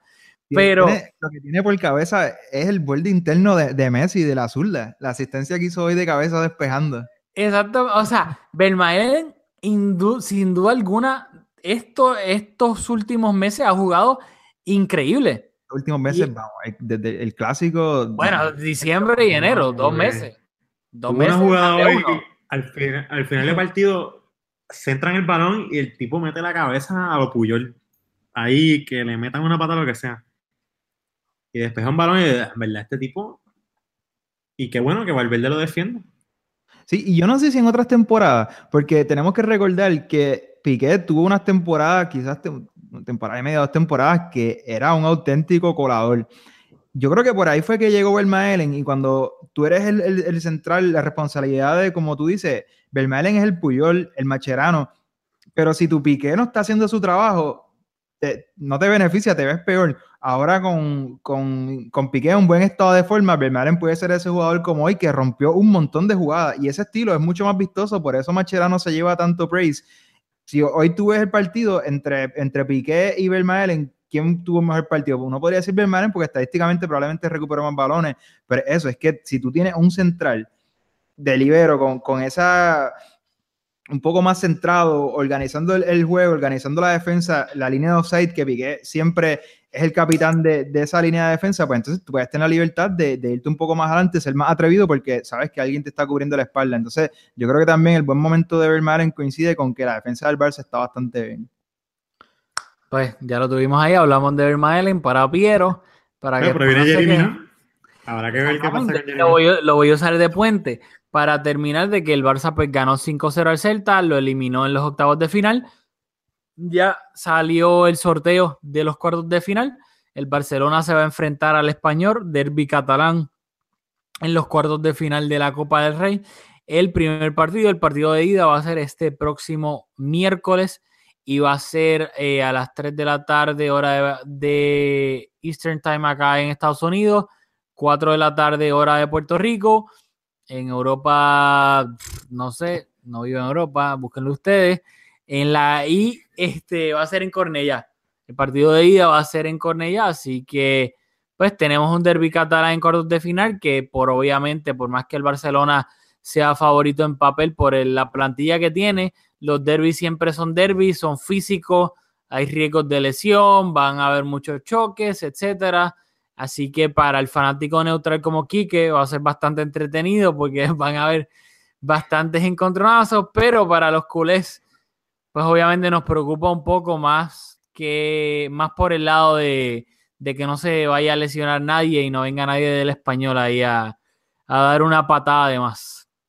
Yo, yo, yo tengo un, un- una fobia con los derby porque a mí me gusta el Manchester United, pero a la misma vez el Manchester City, eh, a, a mí me gusta Pep Guardiola. A mí me gusta la cultura del City, yo soy mi banda favorita Oasis y el City es Oasis, Guardiola pone canciones de Oasis en, en la- en los partidos.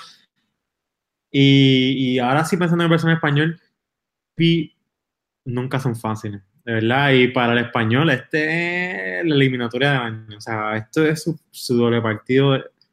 Se van a jugar la vida en esos partidos. Y un Barcelona en un mal partido, cuidado. Que, o sea, Barcelona es el equipo que ahora mismo es el único equipo invicto en Europa. Ganar el Barcelona.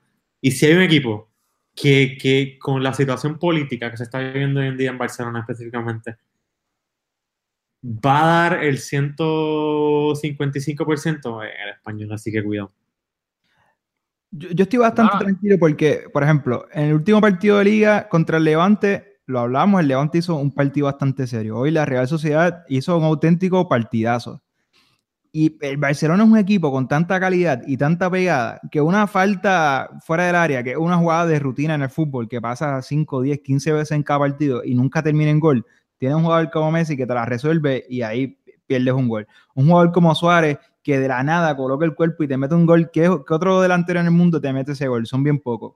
Así que entiendo todo lo que están diciendo, pero la calidad que tiene el Barça, aún, porque no estamos siendo, yo creo que no hemos sido muy enfáticos en eso, no estamos siendo brillantes, los resultados están llegando, pero no, el, juego del Barça no es el mejor, no es nuestro mejor nivel. Yo creo que nosotros tenemos dos, tres niveles por encima del que estamos ahora mismo demostrando, pero la pegada que tenemos y ahora se siguen incorporando jugadores, yo lo veo bien difícil al Barça sufrir en esa, en esa eliminatoria.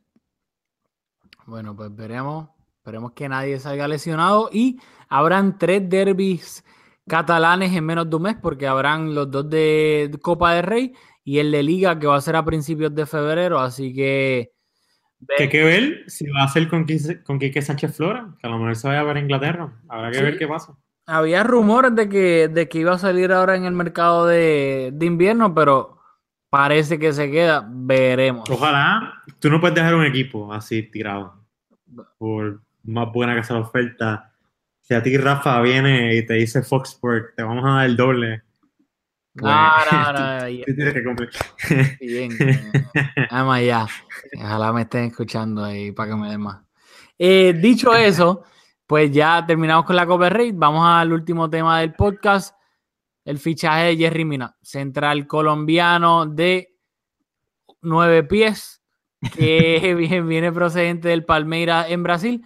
Fichó con el Barcelona por 11.8 millones, si no me equivoco, por lo que resta de esta temporada y cinco adicionales.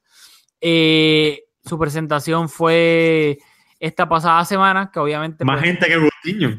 Sí, pero hay que decirlo. Lo de Coutinho fue, perdón, fue entre semana, un miércoles o un martes, si no me equivoco, y la de Jerry fue un sábado, que ahí también eso hay que tenerlo en cuenta, fue un fin de semana.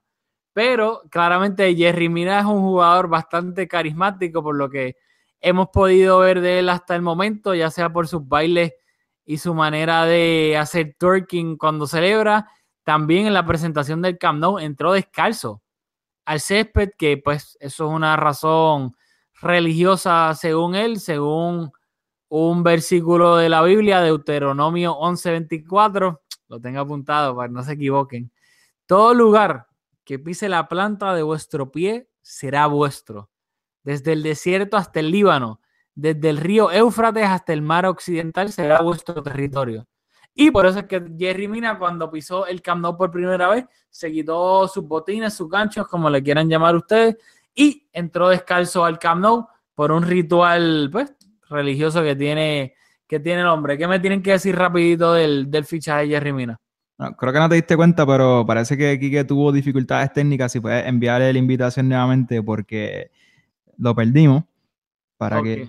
Pues dale, ponte, ponte a hablar tú de Jerry Mina y yo sé, yo le envío ahora el, De el Jerry invite. Mina, el, Bar- el Barcelona, que yo creo que está haciendo, a lo mejor yo lo acabo de descubrir, pero está haciendo un push mediático en YouTube bastante fuerte, publicando unos videos bastante chéveres que te dan una perspectiva diferente a hacer los jugadores un poco más humanos. Uno tiene esta idea, son un poco inaccesibles bueno, pues para nosotros porque están bastante lejos, no podemos ir a las prácticas abiertas, ese tipo de cosas. Pero en uno de esos videos está Jerry Mina cuando va a su primera práctica y tuvo que haber dicho la palabra gracia fácilmente en un video de tres minutos 20 o 30 veces y yo me, me- puede ser que me esté quedando corto. Y a mí lo que me da, me alegra es que hay jugadores, por ejemplo, que vienen como Coutinho. Coutinho es un jugador, yo siento que Coutinho tiene 40 años porque la gente, yo lo sigo, a mí me gusta la selección de Brasil, yo sigo a Coutinho desde que tiene como 16, igual Neymar. Por hay jugadores como es el Jerry Mina, que viene de, su historia es totalmente diferente, bastante anónimo, eh, por lo menos en, en el fútbol europeo. Yo no había escuchado su nombre, ¿verdad? Con- no, no sonaba como otros jugadores que, que vienen sonando poco a poco. Y nada, cuando lo veo hablando, cuando lo veo en, la- en las prácticas, conociendo al resto de la plantilla, me parece que tiene una humildad y como que, no sé, me da como, siento una afinidad por él porque parece, si- siento que es como, como el The People's Champ, como que si Jerry Mina pudo, como que cualquiera puede. Así que me encantaría verlo triunfar en el Barcelona porque ciertamente, o sea, lo necesitamos. Necesitamos tener más relevo en, el central, así que esperamos que, que se le dé bien. Yo creo que no le he visto mucho. Todo parece indicar que es un jugador que, que es un poco inmaduro, que está, que es un proyecto. Así que con él sí que vamos a tener que tener paciencia. Vamos a ver lo que rinde en el campo. Bueno, veremos. Aquí un poquito de fun fact. Jerry Mina es el jugador más alto del Barcelona. Luego le sigue Piqué. Tercero es Sergio Busquets. Cuarto André Gómez. Y quinto Marc André Ter Stegen. Así que ya tenemos a nuestro gigante un poco carismático, el Jerry Mina. Traté de enviarle el invite de nuevo aquí que no lo, no lo ha aceptado todavía. No sé si... Ah, bueno. Le dije aquí, se lo acabo de enviar, pero parece que no. Es que me da pena porque quiero que se despida. Después de que estuvo aquí con nosotros. Ahí está. Ah, vamos. dímelo. Mira aquí que. decir que en estos tiempos post María la internet no es muy estable. Como André Pero Gómez. aquí que- Gracias, me, me encanta esa analogía. Te vamos a darla antes de. Oye, no nos queríamos despedir sin ti. Eh, estábamos hablando, Julio estaba hablando ahora de Jerry Mina. ¿Cuáles son tus pensamientos sobre Jerry del fichaje de Jerry Mina? Lo comentábamos antes de, de ir en vivo, es que en vivo, ¿no? Al aire, como tal, en el podcast, es que yo he hablado con, con un compañero mío periodista colombiano y me decía que, que Jerry Mina es muy bueno, no tan solo eh, aéreo, sino que también es muy bueno con los pies. Y contra, si tú eres reconocido mejor defensor de la liga brasileña, eh, me parece que es por algo. Más allá de, los fichajes frustrados de, mediocampistas como, como eran eh, Lucas Silva y, Douglas con el Barcelona, eh, usualmente la gente que viene de Brasil es muy buena. Y, y por lo que se vio en los videos que compartió el Barcelona, es un tipo humildón. lo comentábamos ahorita, un niño a pesar de su físico y que creo que va a tener excelentes maestros. Estamos claros que los tres centrales del Barcelona, eh, los dos son un Titi y Piqué y Vermaelen ahora se ha ganado esa tercera posición y, Mina va a tener su tiempo para adaptarse. No, sin duda alguna. Eh, si en algo estamos claros es que Jerry Mina, según todo lo que hemos podido leer, ver poco de él, porque hay que ser pues, honesto, aquí dudo mucho que a menos que tú seas un fan del Palmeira, hayas visto más de cinco partidos de Jerry Mina, es que es un proyecto que es bastante crudo. Barato. O sea, no se puede pasar esa oportunidad de... Es como el Liverpool paga ochenta y pico de millones por... por Van Dyke. Claro. Exactamente, que si te sale mal, pues gastaste do- 11, 12 millones en Jerry Mina. Si te sale bien, tienes uno de los mejores centrales del mundo. Por solamente 12 millones. Soy optimista. ¿Qué? Está siendo bien optimista. Si nos sale bien, yo creo que sería un squad player. Es que en verdad me cae tan bien que, que- que en verdad ojalá sea uno de los mejores centrales del mundo. Se ve muy bien. De verdad, hay que ver. O sea, habrá que ver qué, qué- cómo trabaja. Pero si tiene la disposición, ¿por qué no? ¿Por qué no? ¿Por qué no? Esa es la actitud. ¿Por qué no? Sí. Baila mejor que todos los que yo he visto. Bueno, sin duda, algui- sin duda alguna, si algo tiene brutal es que baila. Y, y después que se fue Neymar, no había ese, ese personaje de alegría en el vestuario y quizás Jerry Mina pueda llenar ese. ¿Tú sabes lo que yo me imagino? ¿Tú te imaginas en el vestuario Jerry Mina haciendo un bailecito de eso en calzoncillo frente a Iniesta y a Busquets? Yo- Yo- ese escenario yo le voy a pasar porque si tú te fijas en, lo- en los dos tres videos que han publicado, cada vez que enfocan a Messi, Messi lo mira y se ríe, como no riéndose de él, pero riéndose con él, como que, entonces como que me parece que va a ser la mascota del equipo. Va a reemplazar a Alex Vidal que tiene los días contados. No, sin duda alguna, Piqué va a hacer varios videos con Jerry Mina, sin duda alguna. sí, baila bien, oyeron. Ese salsa choque no, no es fácil de bailar y Y tú sabes, es- a otro que poco- de punto, obviamente por su belleza exuberante, un titi, a cada rato los jugadores del Barcelona, tú sabes en Instagram, que tiene el filtro del corazón, que se acerca a donde la cara de la persona y sale un corazón rosita alrededor de la cara, pues needless to say que jugadores como Piqué, eh, Sergi Roberto, Denis Suárez, a cada rato se pasan haciéndole eso a un titi. Y sale el zoom y sale un corazoncito alrededor de la cara de un titi. Así que creo que Jerry puede también este, ser la nueva mascota en ese sentido. Bien. cae bien. Antes, antes de despedirme, este, esto solamente, solamente lo van a entender los boricuas. ¿Con qué se quedan? ¿Con el shake de, de Jerry Mina o con el Peter Shake?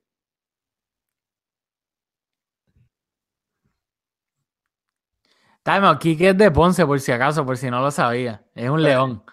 Va- quizás va a estar un poco entonces encontrado con, con eso, pero el Peter Shake es un clásico desde... Kike, desde para que lo sepa, aquí tenemos un león de Ponce, que eres tú. Tenemos a un brujo de Guayama, que es Julio. Bendito. Y yo, que soy cangrejero de Santurce. Pues, de- para, en mi opinión, Guayama debería ser Ponce. Deberías contar con. ¡Uh! ya. Wow, este es para el próximo podcast. Palabras de guerra. Wow. Nos tienen de hijo, pero igual los brujitos venimos por ahí. Un- lo, único que necesitamos es un cambio de, de, de dueños y, y- y vamos para encima. ¿Cómo es que se llama la- el, el de este, la Roquenido? La Roque. La Roque, perdón, disculpa. Bueno, yo la, ya que Kike está claramente está, o sea, troubled, no, no puede con una respuesta. Yo, sin duda alguna, me quedo con el Peter Shake. o sea, sin duda alguna, ¿sabes? Nada mejor que el Peter Shake. Sin duda alguna. Kike, pues aguanta la respuesta. Para el próximo podcast que, que estés con nosotros, nos dan la respuesta de qué es mejor, si el bailecito de Jerry Mina o si el Peter Shake. Porque lo tienes que ver después de que marque un gol. Peter hace el Peter Shake después de que donkea la bola o algo así. Pues te vamos a dar el beneficio de la duda para que después de que Jerry mete un gol, lo veas en acción así, con Busquets y Messi y todo eso de corillo. Así que veremos. De Peter. ¿Qué? Estamos hablando de Peter. Peter John Ramos. Bien, Ramos. O sea que El shoulder. el que levantar a las dos, o sea, para ver un jueguito en Taiwán, porque Te lo, voy a buscar uno en YouTube y te lo voy a enviar. Dale, eso, eso vaya mismo. Pero nada, nos vamos a despedir ahora, este, rapidito, este, Kika, si quieres dar las redes sociales, me imagino que lo más que tú usas es Twitter, así que si quieres darle ahí para donde te pueden seguir en Twitter. que underscore Bartolomé y me pueden leer, obviamente, en el vocero todos los días.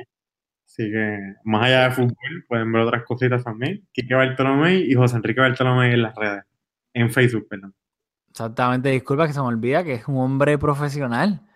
¿Sabes? Lo puede leer en el vocero, allá, este, elvocero.com.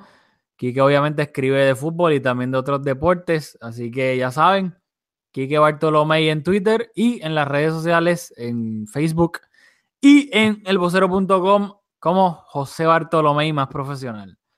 Eh, dicho eso, pues nada, Mezcum Podcast, lo decimos siempre, nos pueden seguir en Facebook y en Twitter en at Mezcum Podcast. A Julio y a mí nos pueden seguir en Twitter en at Borras con dos R's Julio, at Borras Julio, a mí en at Aldamuy con dos Y al final, porque mi apellido es Aldamuy con una sola griega, pero alguien ya me cogió ese nickname y no usa el Twitter, by the way.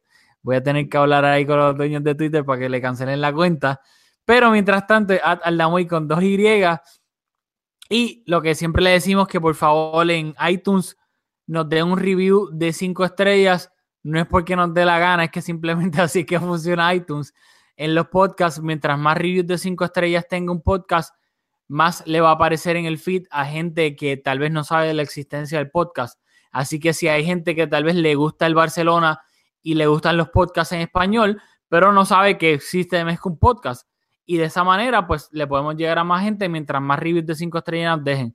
De no es que nosotros queramos que no, a mí me da igual si nos dan reviews o no nos dan reviews, pero lamentablemente así es que iTunes funciona y pues obviamente pues, de eso se trata, que sigamos creciendo, nos escuchen, los escuchamos ustedes y pues esto es un hobby, así que de eso se trata, por esto no nos pagan. Dicho eso, de ser eh, denominado del español o del Barcelona. Así que, de lo, de lo que sea, o sea, si eres de lo que sea, del Numancia, del Levante, si eres un brujo de Guayama, si eres un león de Ponce, o sea, no importa, pon cinco estrellas ahí y olvídate. que vayamos, Y, da- y dale submit. Este, nada, de Kike, de nuevo, gracias por estar con nosotros. Son las 11 y 42 acaso, son las 12 y 42 ahí en Puerto Rico. Sabemos que pues obviamente ya es bastante tarde. De nuevo, gracias por estar con nosotros. Y Julio ya está ready para darle el botón. Así que nos vemos en la próxima.